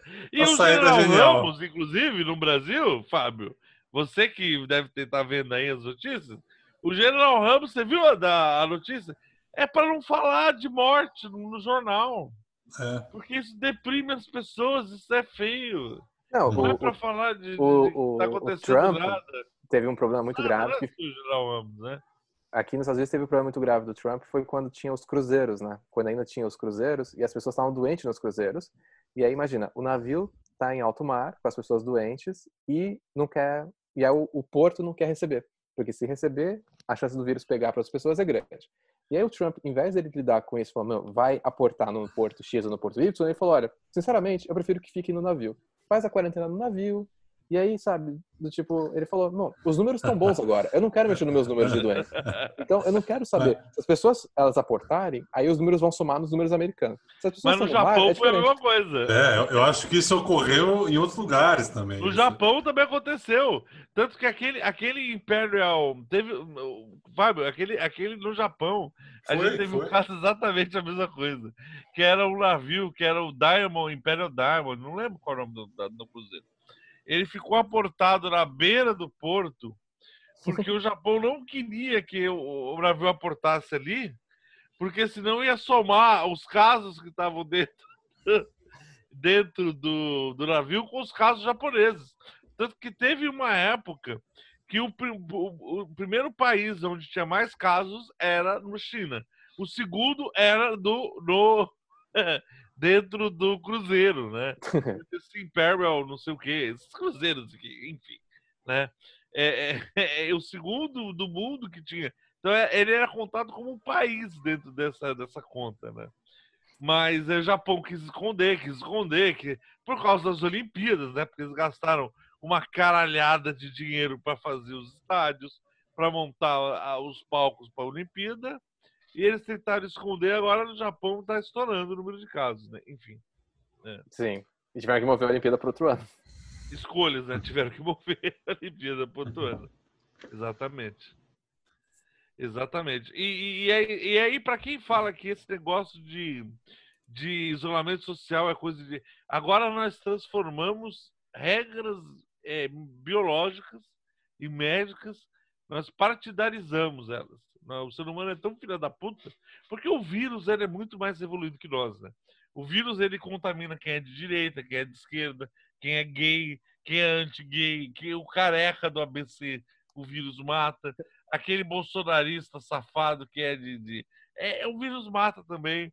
É o pastor que fala que não morre aí na Virgínia que teve nos Estados Unidos, né? Da Igreja da Unificação. Não teve esse caso? Viu, teve. Fábio? Teve o pastor, teve o outro, o pastor da TV, teve o pastor que foi até a Nova Orleans fazer um show e que voltou e morreu. Exatamente. Tem um monte de pastor aí que os Estados Unidos que é uma terra que você bate no chão sai um pastor. E, e, e, nós temos pessoas de direita, por exemplo, que apoiam a quarentena. A gente teve a prefeita de Lodi, a Sara Casanova, que foi da Itália. Então, a, a, a província de Lodi foi uma das que menores, menos sofreram a, a, o coronavírus dentro da Itália, sendo que ela é da Liga Norte, né? Da Liga Norte, que é dos fascistas, né? Os proto-fascistas italianos. O Benjamin Netanyahu, né? Também que pôs várias é, é, o amigo do Fábio, né? Netanyahu, né? Que, que é pôs várias restrições de público e nós temos a Angela, por exemplo, o melhor caso de crush epidemiológico que a gente pode falar, que eu posso falar, é com a Angela Merkel, que está tomando uma decisões maravilhosas. Eu acompanho como é que está o caso da Alemanha, testagem em massa, e ela vai abrir agora na Alemanha, mas assim, abrir conforme for a necessidade de cada lugar, porque tem teste em cada lugar para saber o que pode abrir e o que não pode abrir, sabendo que pode ter um segundo pico, Percebe? Porque isso pode acontecer, sabendo que pode não haver imunidade de rebanho, que a imunidade de rebanho é uma coisa que muita gente está contando com o ovo dentro da galinha, que não é uma prova que pode acontecer imunidade de rebanho. As pessoas podem ser recontaminadas pelo, pelo coronavírus. A gente não sabe ainda. A gente não sabe. Tem coisas que a gente não sabe. Né? Né, Zavita? É, infelizmente, é, é verdade, viu, Pompeu? A Alemanha conta com acho que mais de 25 mil leitos né, de CTI, de UTI. Uma população, nem sei quanto que é a população da Alemanha, mas é bem menor que o Brasil. Né? Nós aqui contamos, contávamos pelo menos com 14 anos de epidemia. Pode ser que tenha aumentado um pouquinho. Mas é isso. É, eu termino por aqui. Você tem mais alguma questão para colocar, para pegar do, do Fábio aí, Pompeu? Hum, questões, eu tenho várias, várias questões. Então aproveite justificáveis, né? E não, e não cabíveis dentro do programa de hoje. Muitas delas impublicáveis, muitas delas não cabíveis dentro da sociedade capitalista cristã ocidental. Mas eu gostaria de dar um, um abraço e um abraço virtual, obviamente, respeitando o coronavírus, né? Esses momentos que a gente está, e deixar para o Fábio Gil a, o seu recado final aí. O que você acha aí que você pode dizer aí para finalizar esse podcast, né? É, o, o, recado final que eu digo para todos é, é, que a gente tem que aprender com os erros dos outros países, né? Então, principalmente falando do coronavírus, a gente tem que ver o como que os outros países não lidaram da melhor maneira no início, como que eles lidaram durante e como que eles vão lidar após o pico, né? Porque, de novo, como você mesmo disse, o vírus não vai embora né? Ele pode ficar dormente, ele pode ter uma segunda onda. Como a gente não tem uma cura, a gente não tem uma vacina, a gente não sabe como é que o vírus vai se comportar. Então, é o, essas regras de distanciamento social, por mais que os governantes falem que a gente pode, sabe, voltar ao que era o normal, a gente tem que entender o que é o novo normal, né? Depois dessa desse coronavírus. Então, é, inclusive para as empresas ou como que a gente se relaciona com os nossos é, trabalhos, há a mesma necessidade a gente ir todo mundo para o escritório, há a mesma necessidade de todo mundo se locomover no mesmo momento. Então, isso vai servir como uma, uma maneira de ensinamento para todos, né? Como que a gente pode desenvolver a partir disso uso de recursos, é, o quanto que a gente é, trabalhando com o extrativismo do, do, nosso planeta. Então, sei lá, isso vai servir, porém, por um lado, para a gente tirar alguma lição disso. É isso que eu espero, né? E para mim é um prazer enorme falar com vocês. É, apesar da distância, eu me sinto mais próximo agora. E contamos, conte, conte comigo para uma próxima pauta, que vocês precisarem, só me chamar. Só uma coisinha para você comentar. Desculpa, Zavita, eu vou, vou, vou dar uma teoria. Tranquilo, tranquilo, aqui. tranquilo. Tá tudo tranquilo? Tá, posso, posso dar uma teoria? Estamos, estamos dentro do tempo aqui, manda bala. Estamos dentro do tempo, tá. Eu tenho uma teoria aqui para o Fábio Gil analisar, que é a seguinte a teoria que o Trump vai seguir daqui para frente. Uma coisa que é uma teórica. As instituições econômicas que a gente tem em cada país, ela costuma oferecer à cabeça dos presidentes uma bandeja, né? E o Trump, ele obviamente ele desrespeitou uma lógica de ação que poderia ter sido feita com antecedência. Ele não fez. Eu acho que ele vai responsabilizar. Isso eu estou fazendo um exercício do futuro, né? O Trump vai responsabilizar três atores. Ele vai responsabilizar a China por ter mentido sobre a pandemia.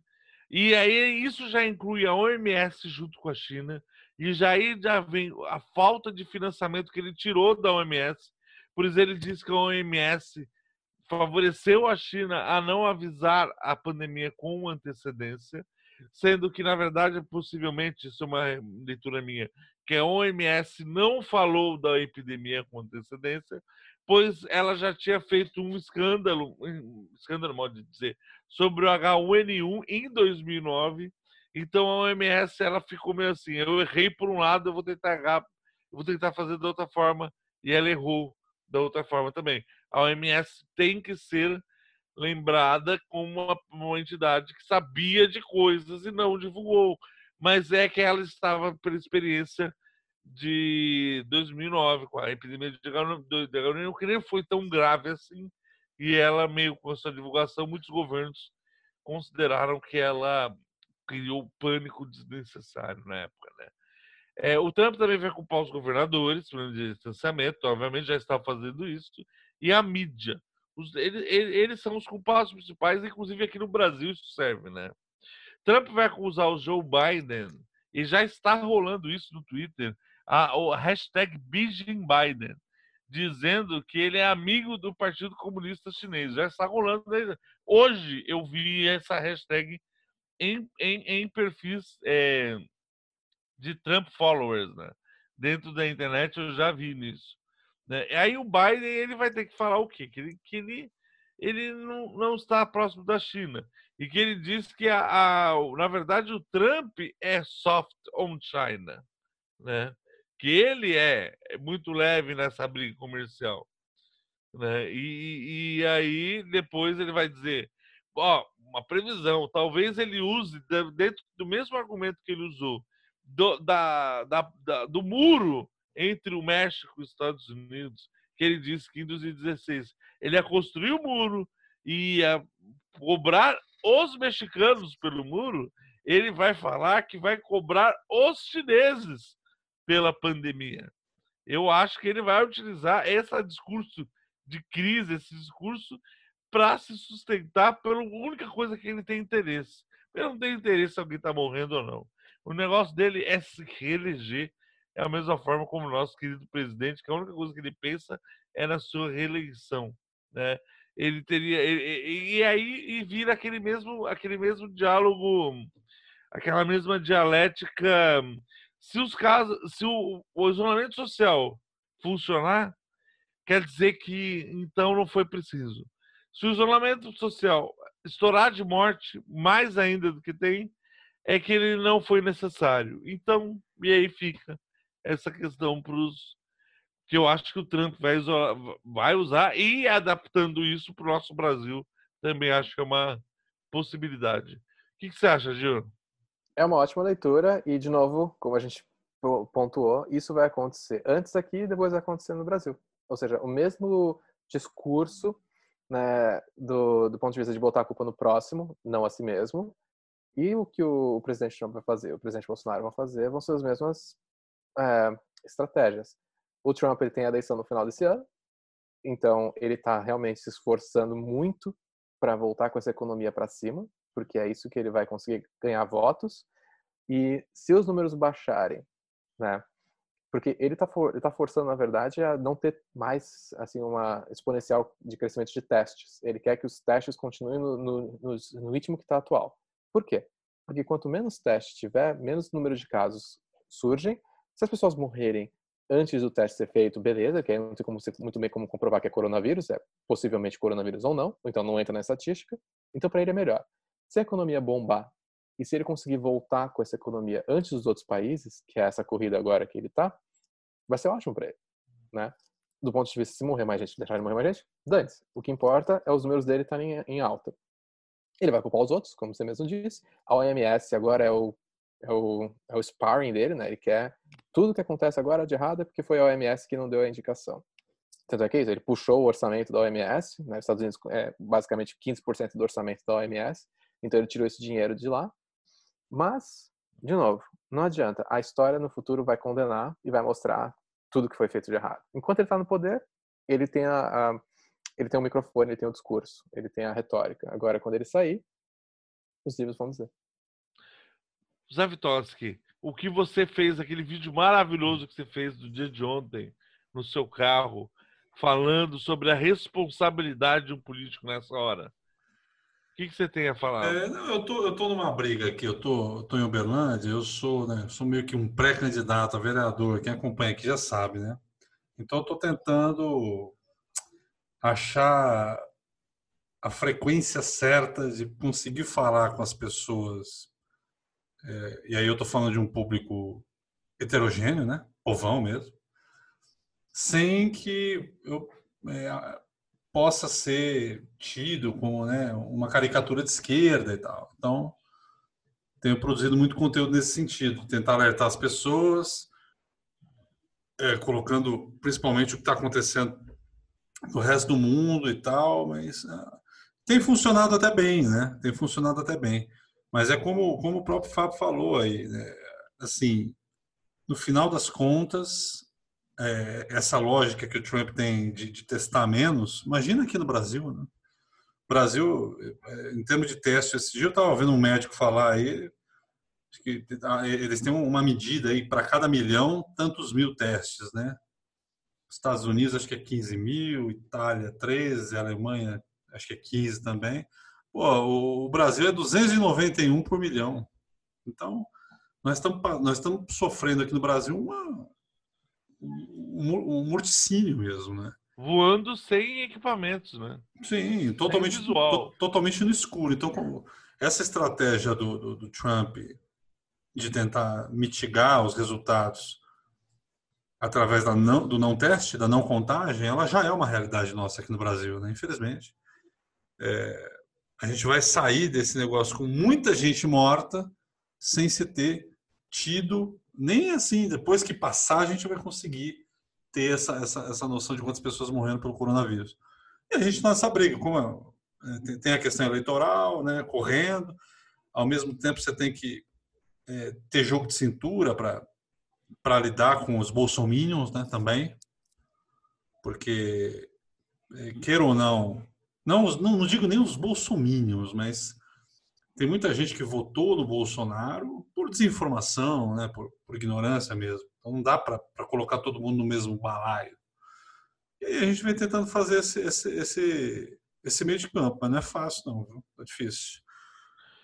Veremos. Eu só, eu só digo uma coisa para vocês, para encerrar, que é aquilo que já estamos falando de um podcast sobre os Estados Unidos, e eu termino com um, uma, um avisozinho que o Harry Truman tinha na sua mesa.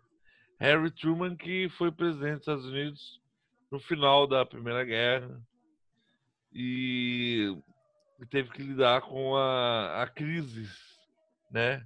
Que teve, que sofreu. Inclusive, depois que a guerra terminou, enfim. Ele tinha uma, uma plaquinha voltada para ele na sua mesa chamada The Buck Stops Here The buck stops here. O que significa isso? Significa a bola para aqui? O que significa essa expressão? Seria que a responsabilidade chegou na mesa dele. Chegou na mesa dele. Ela vai parar na mesa dele. Ele não vai legar a responsabilidade dele para ninguém. Ele não vai passar a responsabilidade dele, que é o governante, para outra pessoa. Nessa hora é preciso ser homem de verdade tomar decisões que muitas pessoas são covardes, não tomam. Mesmo que as pessoas não queiram, mesmo que as pessoas não gostem, às vezes o líder ele é preciso pegar a bola e falar a bola para aqui, a minha decisão que é para aqui e depois sofrer as responsabilidades com isso. Se a decisão for boa ou se a decisão for ruim. E ele tinha essa na casa, The Buck Stops Here. Que seria o que em inglês? É uma, uma coisa americana, basicamente, né? Fábio, o que, que seria? The Buck Stops Here. O que, que seria isso? É como você mesmo falou, é você tomar para você, né? Você tomar a responsabilidade, tomar as rédeas, né? Que seria, acho que seria a tradução mais próxima, é tomar a rédea da situação. E mas é isso, né? Você está falando de um, uma pessoa de caráter, o presidente Truman. Só uma, uma correção, ele foi depois da Segunda Guerra Mundial, né? Depois, é, sim, sim. Mas é, é uma questão de caráter, né? A gente não tem um presidente de caráter atualmente. Então, não é, não, não esperamos que isso vai acontecer agora, infelizmente. É isso aí. Então, com esse pensamento, a gente termina. Fábio, encerra para nós aí o podcast. É, a gente fica por aqui, falamos, agradeço a, a, presença do Fábio, espero que podemos, possamos contar com você outras vezes, viu, Fábio? É super interessante a gente ter essa, essa outra perspectiva, né? De, de uma outra realidade, um outro país, sobretudo sobre os Estados Unidos, que, é uma, que, que, que acaba gerando, neste momento, sempre muita curiosidade, muita discussão, muita é, comparação. Então, muito bacana a sua presença. Muito obrigado mesmo, viu? Não, eu que agradeço e quando quiserem, só me, só me convidar novamente. Adorei participar e espero participar novamente. Ah, vai participar sim, sim. Eu muito saudade de você. Você vai estar. Tá... Vamos fazer nossos projetos juntos, nossos podcasts juntos. E quem tá aí, aí, www.estudiocontecido.com.br, Facebook, Instagram, Estúdio Coticilo. Comenta, comenta. Fala, falando merda. Eu falei merda. Eu falo muita merda. O que falou menos, fala menos merda.